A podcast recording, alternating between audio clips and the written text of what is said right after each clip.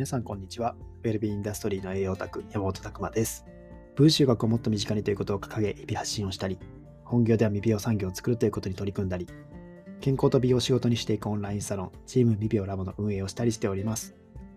この配信では私、山本が日頃の勉強会にて語りきれなかったことや、文集学を学ぶ上で役立つ知識、日々を持っていることを発信しております。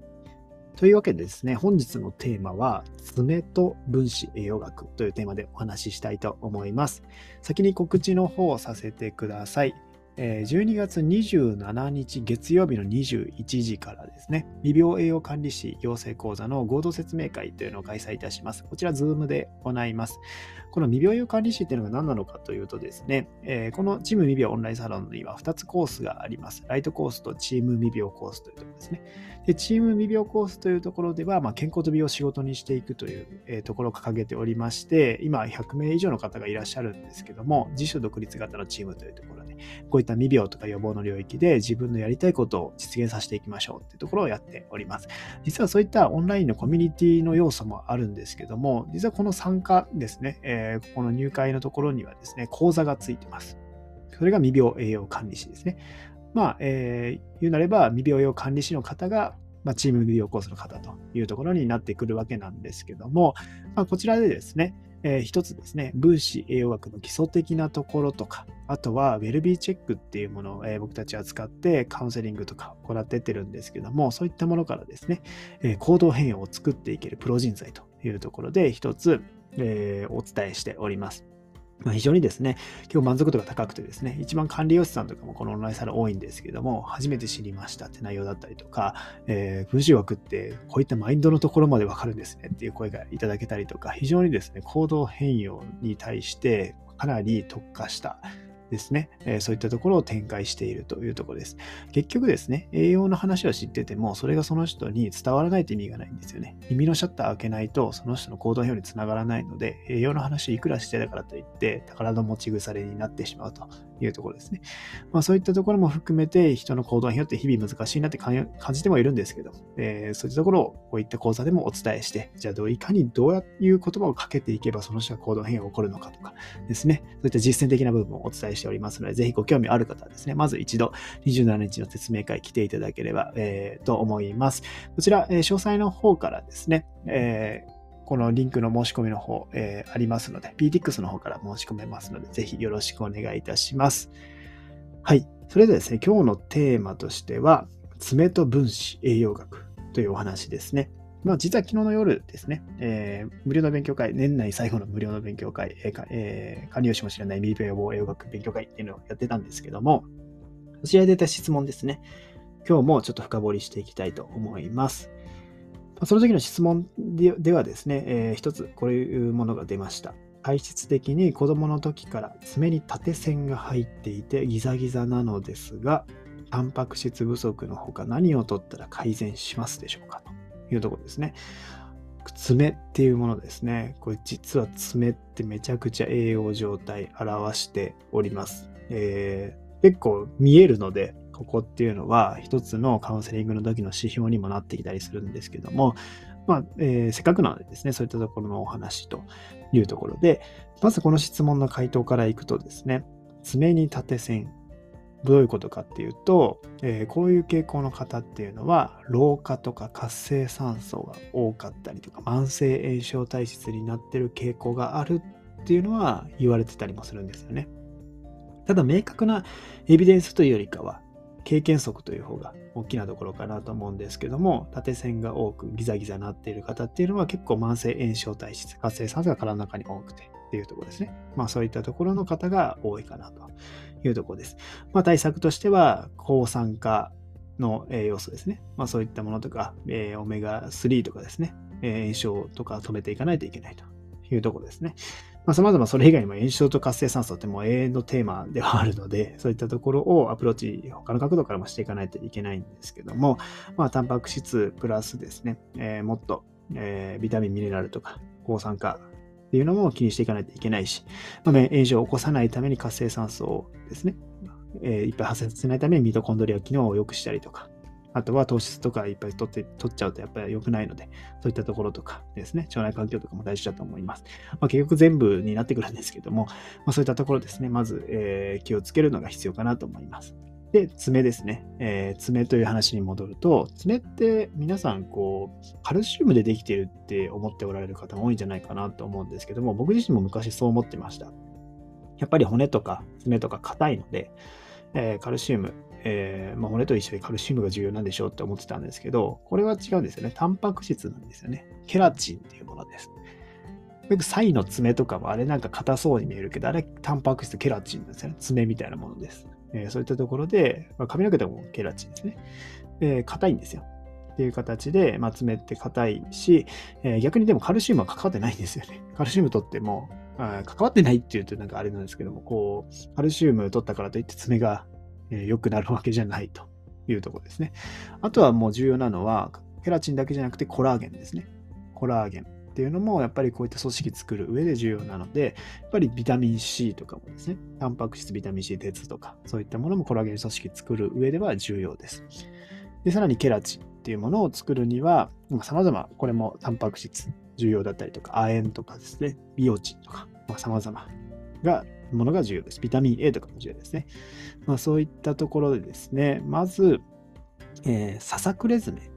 ていうところ、ささくれってよくあるじゃないですか。えー、というところで、このささくれ爪っていうところになってくると、やっぱりそういう方っていうのはタンパク質不足が多かったりとか、葉酸不足っていうのもあるみたいです。ビタミン C 不足。まあ、こういったところが疑われるみたいですね。で葉酸とかビタミン B12 っていうのはこれも重要で、えー、そもそもこの2つの栄養素っていうのはですね、そ遺伝子の発現に関わってるんですよ。難しいですけども、簡単に言うと遺伝子からタンパク質を読み込んでくるとき。まあ、ケラチンというのもタンパク質なので、遺伝子から読み込んできて、ケラチンの、えー、アミノ酸をこうくっつけてって、作っていくっていうのがあるんですけども、そもそもその前提に葉酸とかビタミン B12 は深く関わってるので、やっぱり重要ですよね。そういったとこも重要です。あとは遺伝子のところでいくと、亜鉛とかも重要なわけですよね。で、亜鉛が不足してくると、爪に白い斑点が出てしまうというところですね。うまく合成できてない時とかに、タンパク質不足とか亜鉛とかが出てくると、白い点々みたいなものが出てくるんですよね。そういった方は亜鉛不足、ミネラル不足、要注意ですね。えー、かなり白い斑点というのは亜鉛不足の指標にはなってくるので、まあ、そういったところが見られた方は要注意かなと思います。あと縦線じゃなくて横線が多い。横に線が入ってる。これも、えー、タンパク質不足、ビタミン A 不足とかですね。そういったところが主に言われているところですね。横線っていうのは、えー、やっぱりそういったところでも、その部分でですね、激しいストレスとかもあるみたいです。ストレスがかかってたりとか、タンパク質不足とかですね、細胞分裂に何か影響が起こってるんですよね。なので横線、横溝が入ってしまうと。いうところがあるみたいですね。なのでちょっと横線っていうところも注意です。であと爪の湾曲ですね。これって、えー、爪ってアーチ状なんですよ。基本的にアーチになってて、えー、こうなってるというとこなんですよね。ただそれが平坦になってしまう。まっすぐになってしまう人もいる。そういった方っていうのは、ビタミン B12 とか、あと遺産不足っていう方もいるみたいですね。面白いですよね。そういったところで、えー、実はそういった鉄とかも関わってるみたいですけども、そういったところ、えー、ビタミン B12、遺産とかっていうところも関わってたりすると。で逆にですね、スプーンネイルって言って、反ってしまう、逆反りしてしまうってところですね。アーチ状じゃなくて U みたいな形で、えー、上に反ってしまったりとかすると、これは極度の鉄不足傾向とかですね。かなり、あとは甲状腺機能の低下とか、逆に鉄過剰っていうのもそうなるみたいなんですけども、えー、甲状腺機能低下とか、えー、あとは、えー、鉄欠乏ですね、えそういったところが関わってくるので、やっぱり上反りっていうのはちょっと怖いですね。爪の状態、非常に重要です。あとは、脆いですね。脆いとか薄いとかっていうのは、ビオチンとか鉄不足、あとタンパク質不足になります。まあ、基本的にはですね、こう爪ってタンパク質とかしっかり取っていくと、えー、結構硬くなるんで、爪切りした時にパチンって音が鳴るんですね。これ一つの指標です。しっかりと爪がパチンと切った時に音が鳴るっていうのはタンパク質が入ってる。思っていただけるといいんじゃないかなと思います。そうじゃなくて、もう切った時に何も音しない感じで割れてしまうとか、っていうとこですね。そういった方っていうのはもうかなりのタンパク質不足になってる可能性があるので、これは一つ指標かなと思います。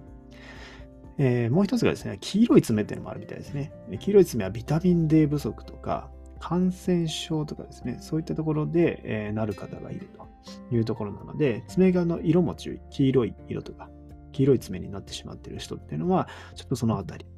注意かなと思います。あとはですね、血流的には、えー、こう爪を一回ちょっと強く押してみて、で、話してみたときに、この血の色っていうのがちょっと見えると思うんですよね。それがあまり変わらない人っていうのは注意ですね。普通押したら、え白くなって、離したらまた赤に戻ってくるっていう、これは、あの、手先の血流っていうところを主に反映しているので、まあ、えご自身でもですね、一回爪をグッと押してみて、それを離したときに、あ、血流が元に戻ったなっていう形で確認できれば、末端まで、まあ、ある程度来ているというところの指標にはなるんじゃないかなと思います。多分血流があまり良くない、えー、毛細血管まで、えー、血がこうあまりこう来にくい人とかっていうのは、ここあんまり色が変わらなかったりとかするので、まあ、そういったところで当然ですね、血っていうので細胞分裂してるわけなので、酸素を送ってきて、このケラチンっていうのも合成していかないといけないので、えー、当然ですね、血流が良くないっていうのも爪の形に影響が出てくるというところですね。まあ、そうしてですね、まあ、様々爪って健康状態表してくれるっていうところですね。えー、まあ、こういったところが一つパロメータにもなってくるので、爪の状態っていうのを強く観察、日頃から観察しておくっていうのがいいかなと思います。まあ、一番結構わかりやすいのはやっぱ爪って切りますよね。えー、その伸びの速さとかっていうのも結構タンパク質でしっかり入ってるかどうかで、えー、の指標になります。僕もタンパク質取り始めた時とかっていうのは爪の伸びめっちゃ速いなって思ったんですよね。髪の毛の伸びも速くなります。髪の毛の太さとかも結構こう、あなんか太くなったなっていう感覚があるんですけども、やっぱりそれだけですね、しっかりと細胞分裂というのが盛んに行われていくというところですね。で、爪切った時にパチンとこう音がするというところになると、まあ、しっかりそれが一つの指標になってくるので、まあ、それをですね、確認する意味でもですね、しっかりと、えー、まあ、爪の健康っていうのも取り組んでいただければと思います。まあ、最近ではですね、ネイルとかやってです薄く削ったりする方とかもいるので、えー、まあ、時々ですね、そういったものもやめる期間とかも作ってみて、今の自分の爪の状態どうかなっていうのも確認していただけると、まあ、一つ、まあ、生活習慣のところも、えー、ちょっと見ていけると思いますので、まあ、ぜひですね、えー、これから、えー、ぜひ爪っていうのも一つ生活の、えー、習慣の改善の中に一つと視野として入れといていただければと思っております。はい、今日はですね、爪と分子栄養学というテーマでお送りしました。皆さんの日々のインプット、アウトプットを応援しております。ウェルビーインダストリーの栄養オタク、山本拓馬でした。じゃあまたね